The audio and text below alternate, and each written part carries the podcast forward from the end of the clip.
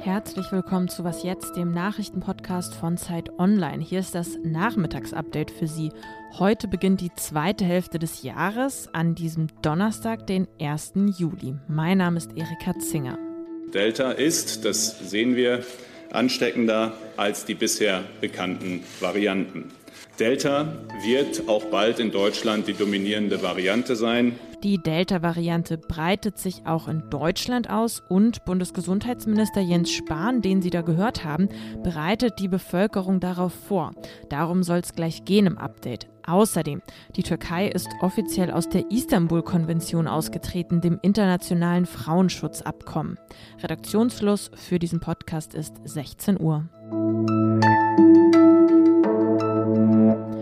Jede zweite Corona-Ansteckung in Deutschland geht aktuell auf die Delta-Variante zurück, so schätzt es das Robert Koch-Institut ein. Ich gehe davon aus, dass wir noch im Juli sehen werden, dass Delta auch bei uns über 70, 80 Prozent der Infektionen ausmacht, die erfolgen. So also die Prognose von Jens Spahn. Noch liegt die 7-Tages-Inzidenz ja deutlich unter 10 in Deutschland. Auch die Zahl der Neuinfektionen sinkt weiter. Damit das so bleibt, müsse ein klares Ziel weiterhin verfolgt werden. Das hat der Gesundheitsminister heute in der Bundespressekonferenz betont. Es geht darum, die absoluten Infektionszahlen möglichst niedrig zu halten und gleichzeitig das Impftempo weiter zu erhöhen. Impfen ist da also auch weiterhin das Stichwort. Nur scheint die Impfwilligkeit der Deutschen etwas zurückzugehen. Vom Gesundheitsminister kam deshalb in der Bundespressekonferenz nochmal der Appell an alle, sich impfen zu lassen. An Universitäten oder auch Berufsschulen soll es strukturierte Angebote für junge Erwachsene geben. Dafür warb Spahn.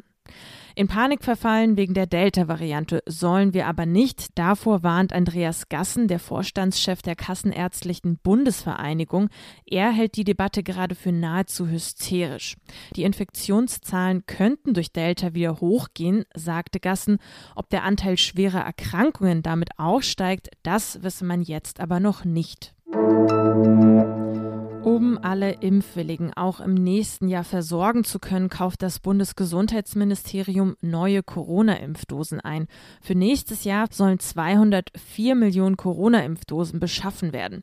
Pro Einwohner, Einwohnerin stünden damit samt Sicherheitsreserve etwa mehr als zwei Dosen zur Verfügung, so hat das Handelsblatt aus einem Bericht des Gesundheitsministeriums für das Bundeskabinett zitiert.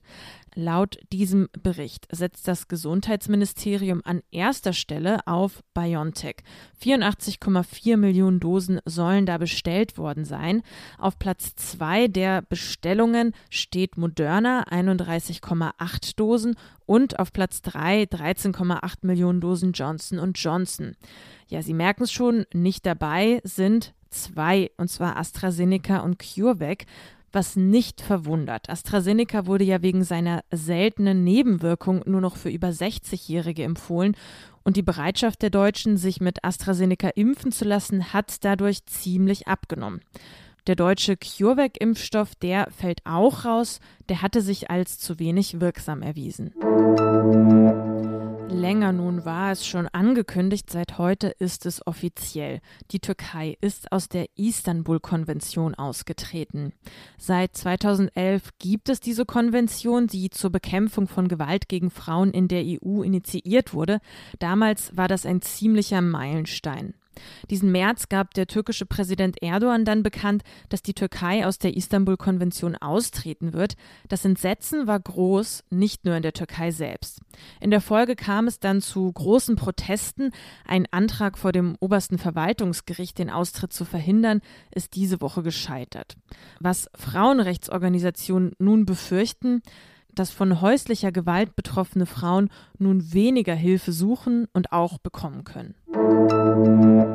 Jetzt steht es also fest. Die Bürgerinnen und Bürger in Berlin können im September in einem Volksentscheid darüber abstimmen, ob die großen privaten Immobilienkonzerne in der Hauptstadt enteignet werden sollen. Vier Monate lang hatte die Initiative Deutsche Wohnen und Co. enteignen in Berlin Unterschriften gesammelt und am Ende deutlich mehr zusammenbekommen als nötig. 183.711 gültige Stimmen wurden gezählt 175.000 waren erforderlich. Die Initiative, die will verhindern, dass die Mieten in der Hauptstadt weiter ansteigen.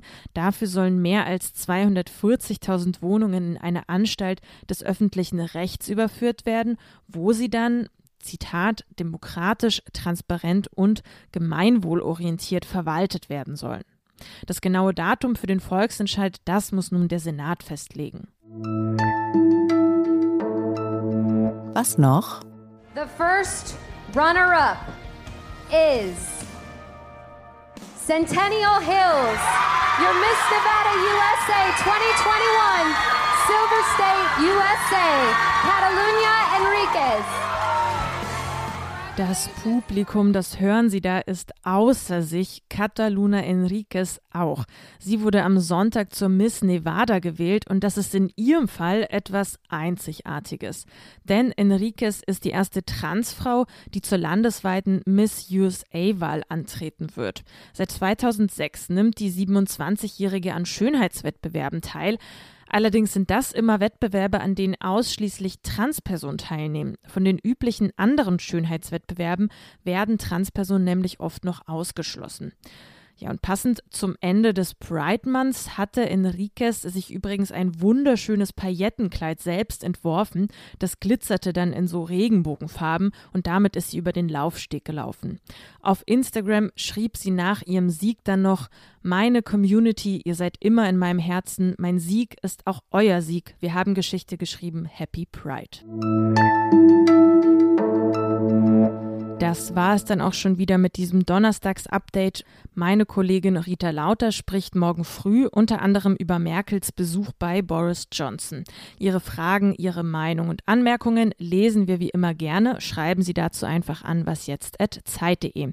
Mein Name ist Erika Zinger. Tschüss und bis bald.